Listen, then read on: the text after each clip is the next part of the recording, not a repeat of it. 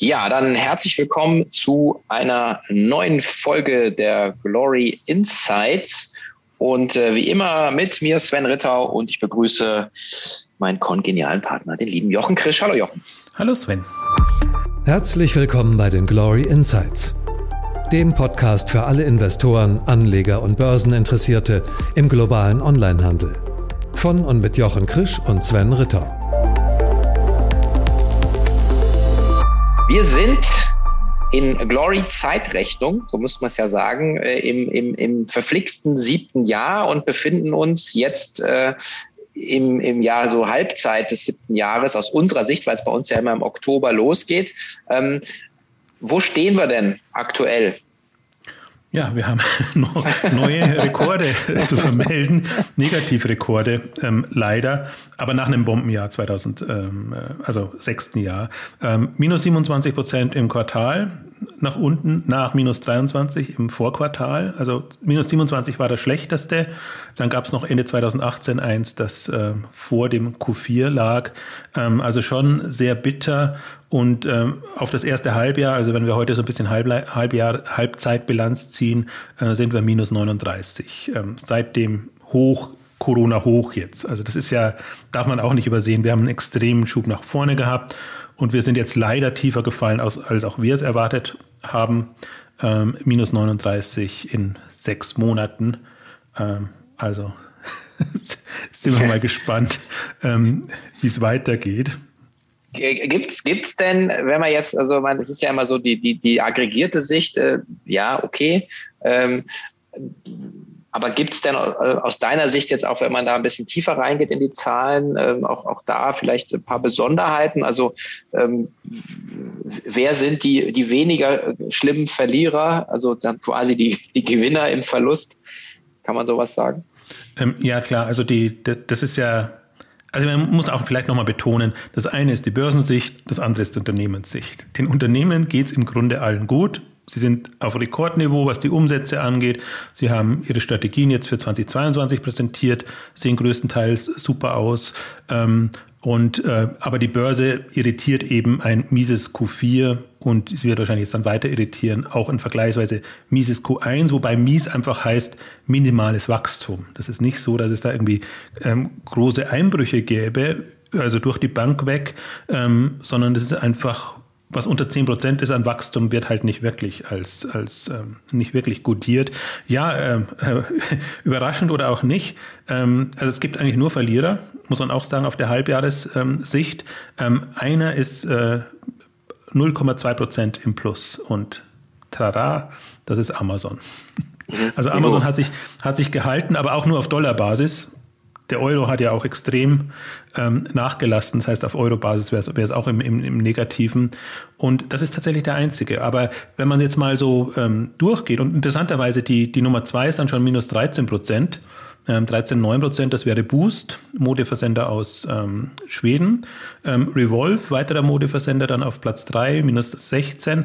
Und dann kommt für mich eigentlich äh, was, was Interessantes, was ich so nicht erwartet hätte. Dann kommen drei chinesische Unternehmen. Weil man dachte ja eigentlich, ähm, China hat es am meisten getroffen, irgendwie durch die politischen Turbulenzen und, und ähm, Einschränkungen, Beschränkungen und ähm, aber auf das halbes Jahr bezogen ähm, sind die wirklich unter den, in Anführungszeichen, Top-Performern alles negativ, alles minus 15, minus 20 Prozent zum Teil. Aber in Relation konnten die sich ganz gut behaupten. Und das ist doch äh, eigentlich bemerkenswert, ähm, weil man ja wirklich, wenn man nur so punktuell auch die Berichte verfolgt und, und das Börsengeschehen, ähm, ist es halt immer schon, waren das eigentlich die, die für Schlagzeilen gesorgt haben, und zwar für negative. Ähm, ist natürlich so, also zum Beispiel in Alibaba, das hat im, im Boom nicht so performt, ist jetzt für Kurse zu haben wie vor fünf Jahren. Also als wir begonnen mhm. haben fast. Ähm, okay. Also das, das, das Level und die Bewertung ist alles ähm, ganz schlimm im Vergleich, ähm, aber die Performance ist nicht so schlecht. Und das ist zum Beispiel auch etwas, was man aus den Zahlen einfach sieht wie viele wir jetzt haben, die unter dem einfachen des Umsatzes bewertet sind, wie viele wir haben, die eben, wie gesagt, zu Kursen zu haben sind wie vor fünf, sechs Jahren. Und das ist schon alles jetzt aus einer Bewertungssicht heraus, ist das im Grunde alles Schnäppchen. Ähm, sie werden nicht so, sie werden nicht so bewertet, weil das Wachstum nicht da ist. Und da ist, glaube ich, die Börse schon ähm, kurzfristiger, ich hätte fast gesagt, kurzsichtiger unterwegs als wir, ähm, weil die, wenn man es immer auf lange Sicht wieder betrachtet, die Dynamik ist, ist unglaublich. Also gerade, ich versuche es ja mal so gegenüberzustellen zwischen, äh, wie die Onliner performt haben jetzt die letzten drei, vier Jahre im Vergleich zu den stationären und den etablierteren. Die haben halt alle ihren Corona-Krater, nenne ich das, äh, drinnen natürlich jetzt.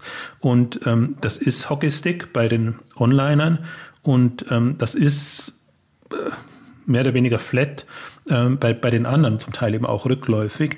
Also deswegen, das ist so das, das Schizophrene an der ganzen Geschichte.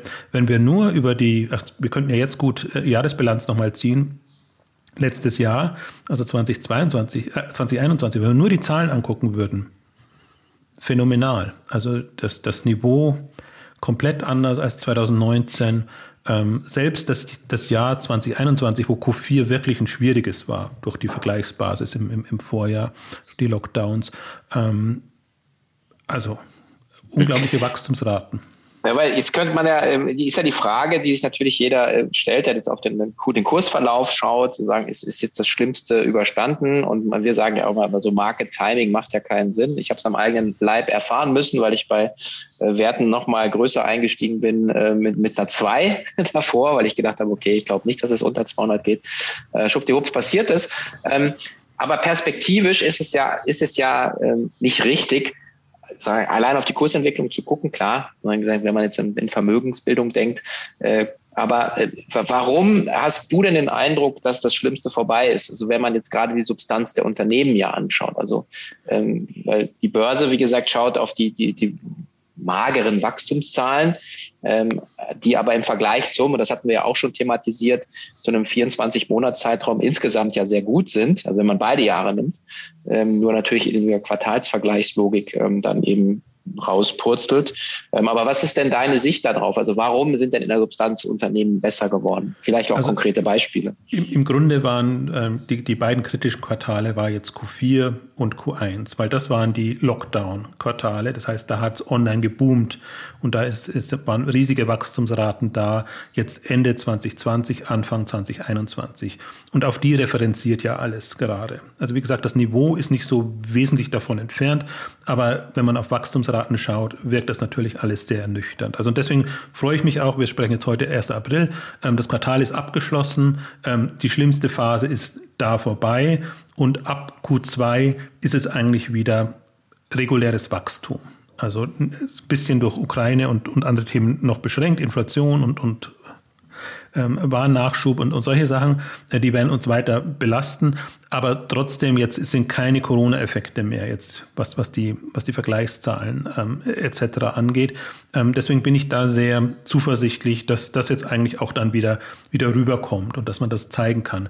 Leider, und äh, deswegen in Anführungszeichen ist das Schlimmste überstanden, kommen diese Zahlen natürlich erst Mitte des Jahres raus. Die ersten Zahlen, die jetzt kommen werden, werden die Q1-Zahlen sein. Und das sind halt nochmal ziemlich bittere, äh, weil das eben genau mit, mit, mit schwachem Wachstum, zum Teil vielleicht auch negativ Rückgänge.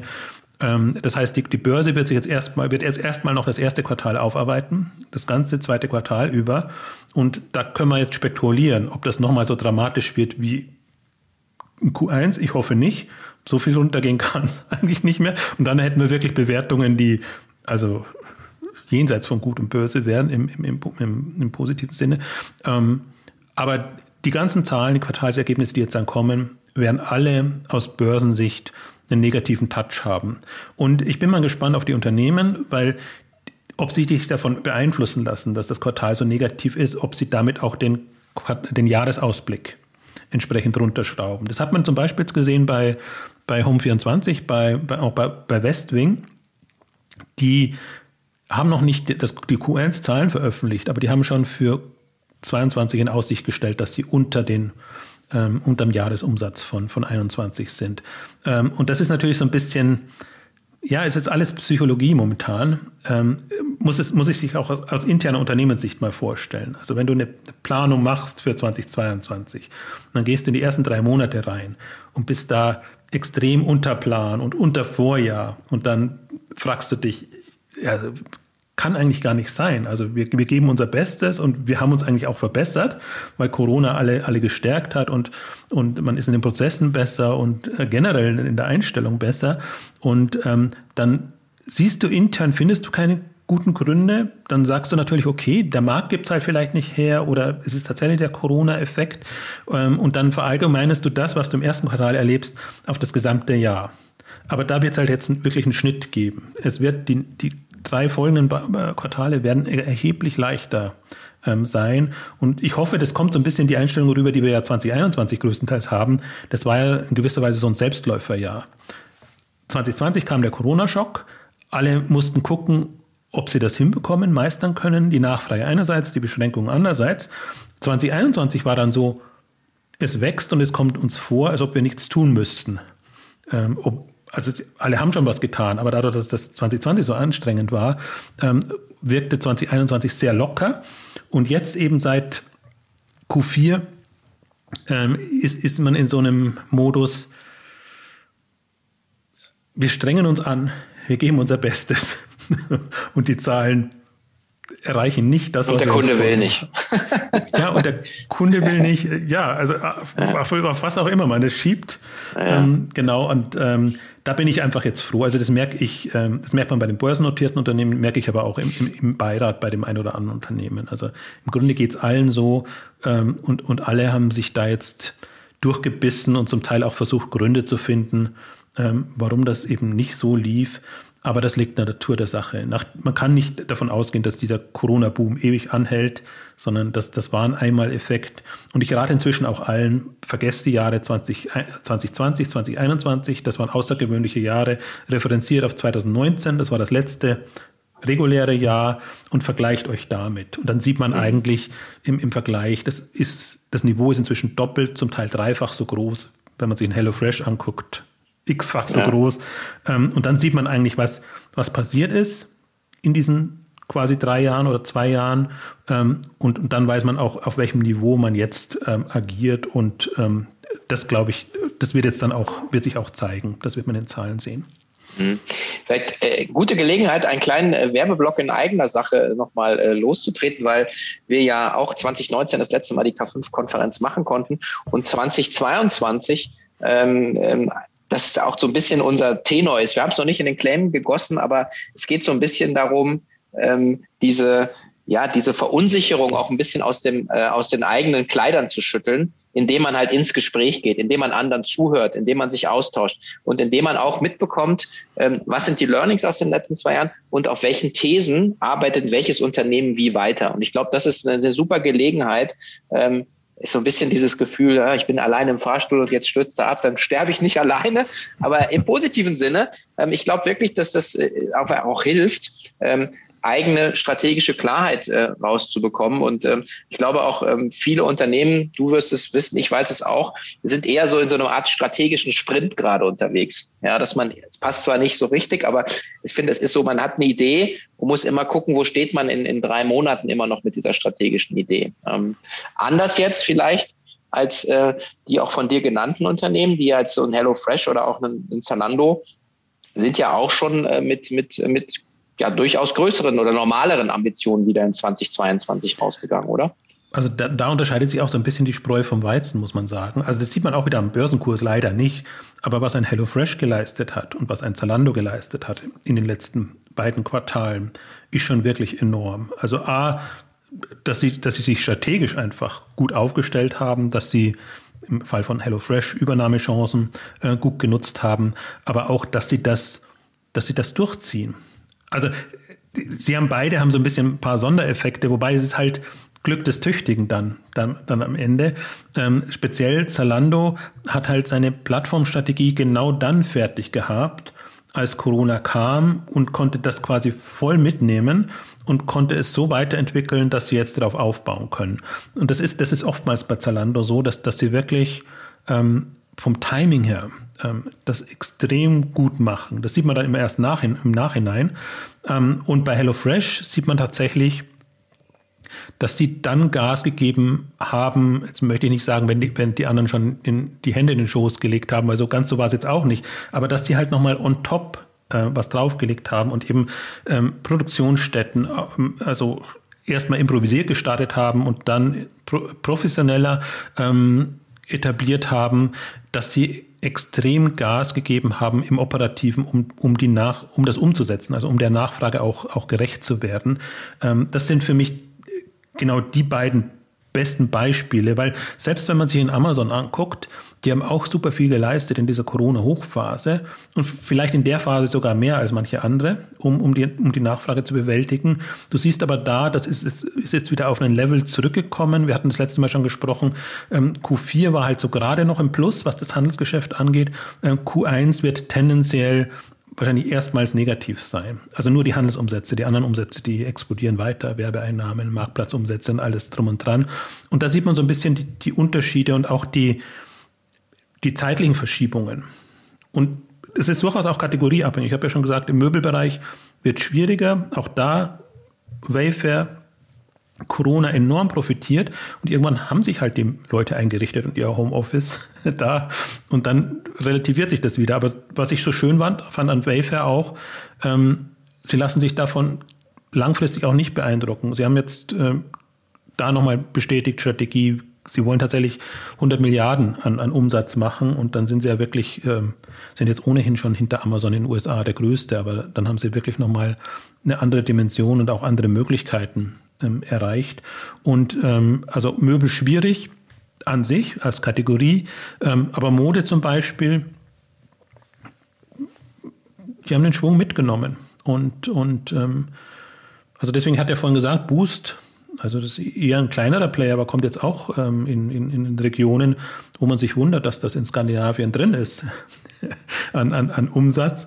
Und ähm, so, so, also so kann man es auch nicht, gar nicht an der Größe festmachen. Das ist wirklich, ähm, es war die einerseits eine Kunst, andererseits auch Glück.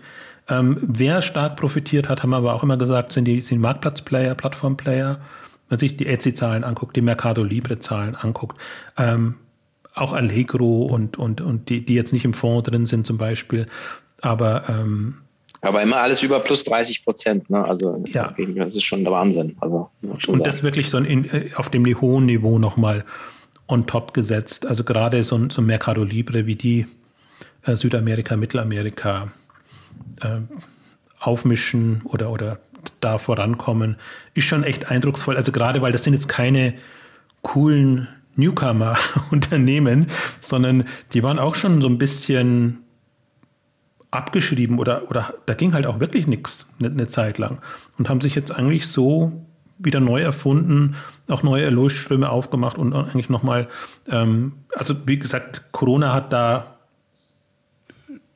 nochmal Rückenwind gegeben ähm, aber sie waren im Prinzip vorher schon auf dem Sprung und ähm, die lassen sich da auch nicht beirren. Also deswegen, wir haben auch genügend ähm, solcher Beispiele da drin. Und, aber ich möchte die negativen auch nicht verhehlen. Also wir haben auch so einen Stitch Fix drinnen und, und andere im, im äh, Modebereich, wo zum Teil auch strategische Fehler passieren. Ja, ja. Also, ja, das kann man ja auch nicht alles in einen Topf werfen. Also ihr habt ja auch mit äh, äh, Marcel und du in den Exchanges auch länger drüber gesprochen. Das fand ich auch also sehr, sehr hörenswert. Ähm, wo es letzten Endes ja auch, da, genau, also es gibt eben auch noch, dann kommt das auch noch dazu, dass dann Unternehmen strategischen Fehler machen und sagen, das Geschäftsmodell so ein bisschen zu, zu so ein bisschen ver, unkenntlich machen für, oder für den Kunden irgendwie nicht mehr nachvollziehbar ist. Ähm, ähm, das, ja, genau, also es gibt, da muss man dann schon immer wieder im Detail reinschauen. Also, weil wir möchten auch nicht sagen, wir haben, dass wir jetzt nur Gewinner in dem Sinne haben, also dass wir vorher wüssten, das sind alles sensationell gute Unternehmen und die kommen alle durch, sondern das ist schon eine Mischung drinnen, aber ähm, gerade in solchen Phasen merkt man halt, die, einen, die einen sind operativ gut, die anderen sind strategisch gut, die, die anderen haben, also es, es, es hängt von so viel ab, wer gerade passend positioniert ist, ähm, profitiert davon, wer nicht, der nicht, aber am, am meisten begeistern mich halt zumindest immer die, äh, von denen man es nicht erwartet hätte. Wo man denkt, die, die sind da über sich hinausgewachsen in, in, in so einer Phase und können das dann hinbekommen. Also da muss ich auch echt immer HelloFresh rausstreichen, weil es wirkt immer so, als ob das ein Selbstläufer wäre. Aber man kann sich alle anderen angucken. Blue Apron ist so ein, so ein Fall für sich, aber Marley, Marley Spoon, Spoon, äh, Linas Matkasse ist jetzt auch an, an, an der Börse. Ähm, alle aus unterschiedlichsten Gründen ausgebremst. Meistens wegen operativer äh, Probleme, aber manchmal auch wegen Kapitalproblemen, im Fall von Blue Apron. Und ähm, dass HelloFresh das so hinbekommen hat, ähm, das ist nicht, also das, das war nicht Selbstläufer. Man sieht zum Beispiel, vielleicht bringe ich das noch als Beispiel. Man sieht es im Vergleich zu Ocado.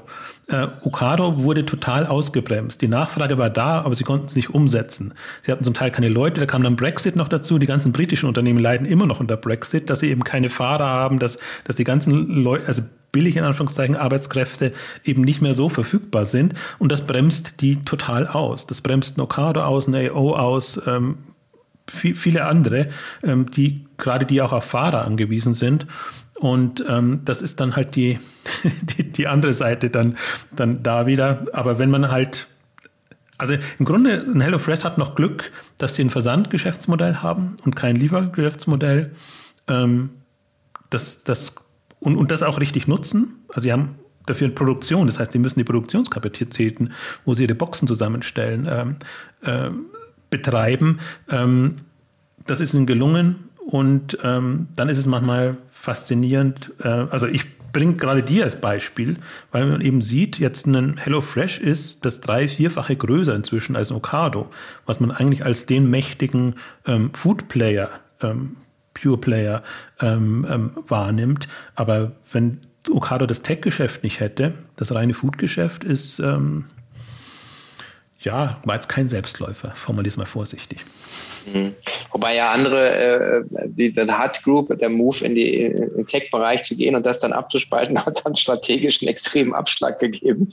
Ja, aber, aber das, das, das, ist eine, äh, Hut Group ist, ist nochmal ein Sonderfall. Also es ist auch ein Phänomen, das ist wirklich verunglückte Kommunikation und ähm, die stehen im Grunde umsatzseitig so gut da. Ich finde, sie stehen auch strategisch so gut da und sie sind so extrem abgestraft worden, ähm, weil sie halt auch diese Mischung jetzt haben aus Handelsgeschäft und eben Tech-Plattform-Potenzialen, sage ich jetzt mal, die halt natürlich komplett anders bewertet werden und bewertet werden können. Aber zum Beispiel das bei, bei Zalando oder auch natürlich Amazon wird sowas gutiert dass, dass man das macht.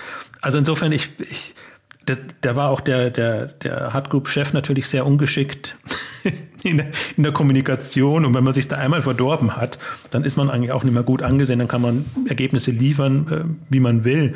Sie hatten Zeit vergleichsweise leicht, als sie noch nicht an der Börse waren. Da haben sie dauernd Geld eingesammelt, das in Zukäufe gesteckt und hatten da richtig einen schönen, schönen Zyklus ähm, drinnen. Das hatten sie jetzt die Hoffnung, dass sie das äh, als börsennotiertes Unternehmen weitermachen können und sind halt in der Bewertung so extrem abgestraft worden, dass sie da jetzt ein bisschen in der, in der Sackgasse sind. Okay. Ähm, ich wollte noch fragen, wie viele äh, Firmen wir jetzt eigentlich in der äh, im, in, in, in, dem im Glory Fonds drin haben. Aktuell. Wir haben, wir haben jetzt, also wir haben zwei rausgenommen, 54 sind jetzt noch drin und wir haben noch keine neu reingenommen, weil im Grunde jetzt die Frage ist, alle, auch die auf der, auf der Shortlist sind, sind eingebrochen und ähm, ein paar sind jetzt schon äh, super attraktiv, aber ähm, 54 sind es. Mhm, okay. Äh, Home24 und Webshop, glaube ich, sind raus, ne? Genau. Aus ja. ähm, eigentlich hoffe ich nachvollziehbaren Gründen. Also Webshop, ähm, China ist zwar gut gelaufen, aber Webshop ist ähm, das, wo ich sagen würde, das das geringste Potenzial. Und äh, andererseits, die sind auch mit am besten gelaufen und deswegen haben wir die eigentlich zu vergleichsweise hohen Kursen dann ähm, erst reduzieren und dann rausnehmen können und ähm, Home24 ähm, aus strategischen Gründen, sage ich jetzt mal, weil der Fokus schon auf Pure-Playern liegen soll. Und ähm, Home24 hat einerseits ähm, Butlers dazu gekauft.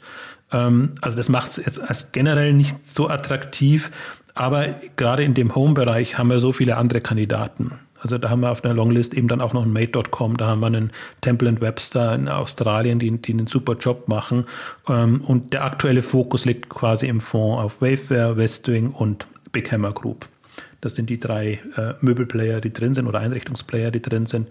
Und ähm, aus meiner Sicht, also wir hatten ja da auch ne, dazu eine Exchanges-Ausgabe gemacht, ähm, ist das strategisch der am schwächsten aufgestellte äh, Player. Mhm, okay. Ja, ja, also würde ich jetzt mal unterschreiben. Frage ist ja immer, ähm, äh, man, man, man, schaut dann immer, wenn der Kurs über 300 ist, dann denken alle, wow, dann wird, wird mal gefeiert. Jetzt ähm, hat man so das Gefühl, keiner fasst E-Commerce mit der Kneifzange an, ähm, wo, wohingegen ja, und das versuchen wir ja hier auch und äh, auch in dem ähm, Glory Newsletter, der jetzt äh, nächste Woche rauskommt, ja nochmal darzustellen, dass wir einfach sagen, naja, in der Substanz äh, stand der Onlinehandel nie besser da als, als, als jetzt aktuell und äh, ist zu vergleichsweise unfassbaren günstigen Preisen zu kaufen und äh, hat aber weiterhin noch extremes Potenzial. Also ich meine, das jetzt ist halt durch den, je nachdem, welche Studie man anschaut, äh, bei, bei 30 Prozent Anteil stehen bleiben wird. Äh, das kann ich mir beim besten Willen nicht vorstellen. Ich glaube, auch je nach Segment ist es ja auch ähm, noch, ganz ehrlich, das, das DIY-Segment ist noch weit unter fünf Prozent, Lebensmittel ist noch weiter unter und unter darunter. Also da gibt es noch so viel Potenzial und ich denke, ähm, dass es wirklich eine gute, guter Zeitpunkt ist, sich ähm, ja, also mit, mit dem Thema auch aus Investmentsicht zu beschäftigen. Es ist natürlich, Klammer auf, Klammer zu, keine Anlageempfehlung hier, ähm, aber wir wollen nur einladen, sich das einfach mal wirklich anzuschauen, perspektivisch auf einen Zeitraum von fünf oder zehn Jahren. Also man muss es wirklich, man kann sich jedes Unternehmen vornehmen und sich die Bewertungen angucken. Und wenn das halt unter eins ist, Kursumsatz unter eins, zum Teil sind wir jetzt wieder wie, wie zu guten alten Zu-Plus-Zeiten bei 0,6, 0,5 ähm, etc. Also das sind ähm, absurd niedrige Bewertungen. Ähm, es fehlt halt die Wachstumsfantasie gerade aus, aus einer Börsensicht. Und ähm, ich habe versucht, das zu beschreiben, warum die, ähm, also wenn man es nur kurz, kurzfristig betrachtet, ähm, sind das keine Wachstumszahlen, die man braucht, um, um, solch, um, um einfach Faktor 2, Faktor 3 etc. Bewertungen zu rechtfertigen. Aber ähm, sobald, also Q2 sehe ich eben als Lichtblink positiv ähm, Im zweiten halben Jahr gehe ich davon aus, dass wir da eigentlich dann wieder, und das ist ja so die, die Hypothese des, des Glory-Fonds auch, äh, mindestens 20 bis 25 Prozent ähm, Wachstum haben. Und wie gesagt, die Referenzkennzahl, die ich jetzt versuche auch immer ein bisschen stärker äh, zu nehmen, ist 2022 zu 2019. Und das sollten halt dann hochgerechnet äh, 20 bis 25 pro Jahr sein. Dann wird, glaube ich, auch nochmal wieder ein bisschen deutlicher, dass dieser extreme Boom nicht dauerhaft sein kann, aber dass er halt ähm, Auswirkungen hat, was die mittlere Wachstumsrate angeht. Und die, die haben wir weiterhin und deswegen müssen wir auch zum Beispiel jetzt nicht reagieren. Wir könnten ja, müssten ja eigentlich auch sagen, okay, wer jetzt da nicht mehr als, als 20 Prozent hin, ähm, hinbekommt, steht Anführungszeichen auf der Abschlussliste und äh, müssen wir überlegen, ob wir die rausnehmen. Aber das, das ist ein Kurzfristeffekt. Also deswegen, ja, ich kann es auch nur so sagen, das ist immer so ein bisschen bitter. Äh, also wenn es was günstig gibt, sollte man eigentlich zugreifen.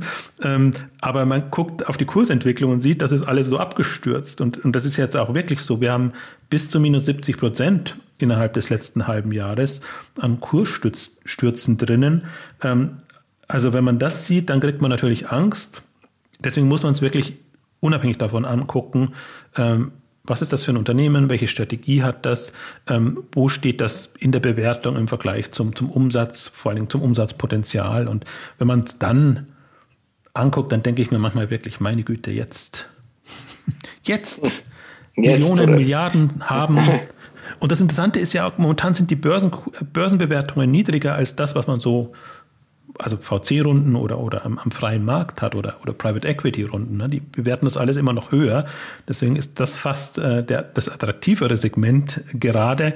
Ähm, das andere hat andere Vorteile, weil die, weil die Wachstumspotenziale ähm, noch größer sind, also die Umsatzpotenziale noch größer sind, aber nur die Bewertungen, ähm, wenn, man, wenn man betrachtet, das ist wirklich, ähm, also das, das ist so in Anführungszeichen schlimm aus meiner Sicht, weil man ja wir haben ja schon immer solche Phasen gehabt in der Glory-Zeit. Ja. Also wir hatten ja, die ersten fünf Jahre waren ja drei bis vier mindestens sehr zäh, sehr, sehr zäh.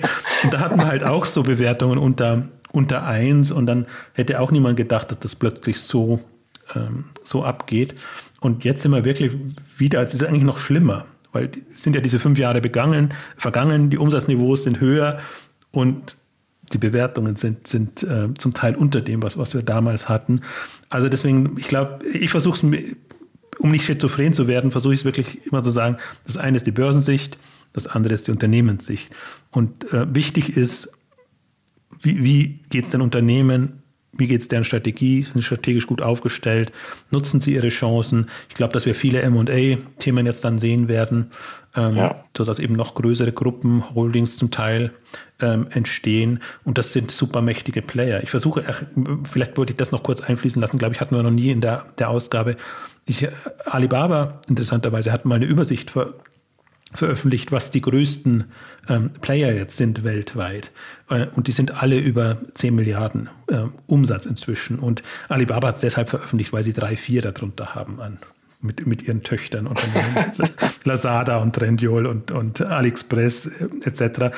Aber in den Regionen bewegen wir uns und da kommen jetzt zunehmend mehr rein. Ich versuche es für den deutschen Markt auch mal oder für den europäischen Markt immer auch zu sagen, wie viele 5 Milliarden Player wir jetzt haben, ähm, wer jetzt über die 10 Milliarden ähm, dann geht. Und das sind im Wettbewerb mit Stationären, im Modebereich kann man es ganz gut machen, Zalando versus Zara und HM, einfach schon Kaliber. Die sind nicht mehr so viel kleiner ähm, als jetzt die Platzhirsche im, im stationären Bereich. Und darum geht es ja letztendlich auch. Wer, mhm. wer wird künftig die, die maßgebliche Rolle spielen? Mhm. Okay. Dann äh, ja, gucke ich nochmal, wo ich nochmal ein paar 2,50 Mark habe zum Investieren. Äh. Soll, soll, soll man ein bisschen für dich sammeln? Ja, ich, äh, nee, ich glaube, nee, also ja, vielleicht, äh, doch. Ich, also ich habe mir schon überlegt, ob ich auf der K5 nicht auch mit so einer Büchse rumlaufe. Mhm. Weil, ähm, Für einen guten Zweck, das fließt ja, alles immer, immer, immer. Und dann kann man ja die Gewinne wieder, äh, wieder verteilen oder reden. Du hast, das, du hast das Datum vorher nicht gesagt, deswegen sage ich es nochmal. 29. 30. Juni ist die große Konferenz. Und da im Grunde genauso, lass uns die Jahre 2021 und 2020 vergessen, ja. wo wir keine Chance hatten äh, und dann anknüpfen an 2019 quasi. Genau, ja. Vielen Dank. Ja, genau. Wer noch äh, kein Ticket hat, äh, also äh, gibt noch gibt noch ein paar. Ähm, und ähm, ansonsten A14N9A, die WKN des Fonds, kann man sich einfach mal anschauen. Keine Investmentempfehlung. Ähm, ich glaube, es ist äh, ja, sinnvoll, zumindest darüber nachzudenken, äh, dieses Segment mal näher zu betrachten. In diesem Sinne ähm, drücken wir dem zweiten Quartal 22, dem Onlinehandel, alle Daumen und äh, freuen uns dann auf die Ergebnisse Ende Juni. Vielen Dank, Jochen. Danke dir. Ciao.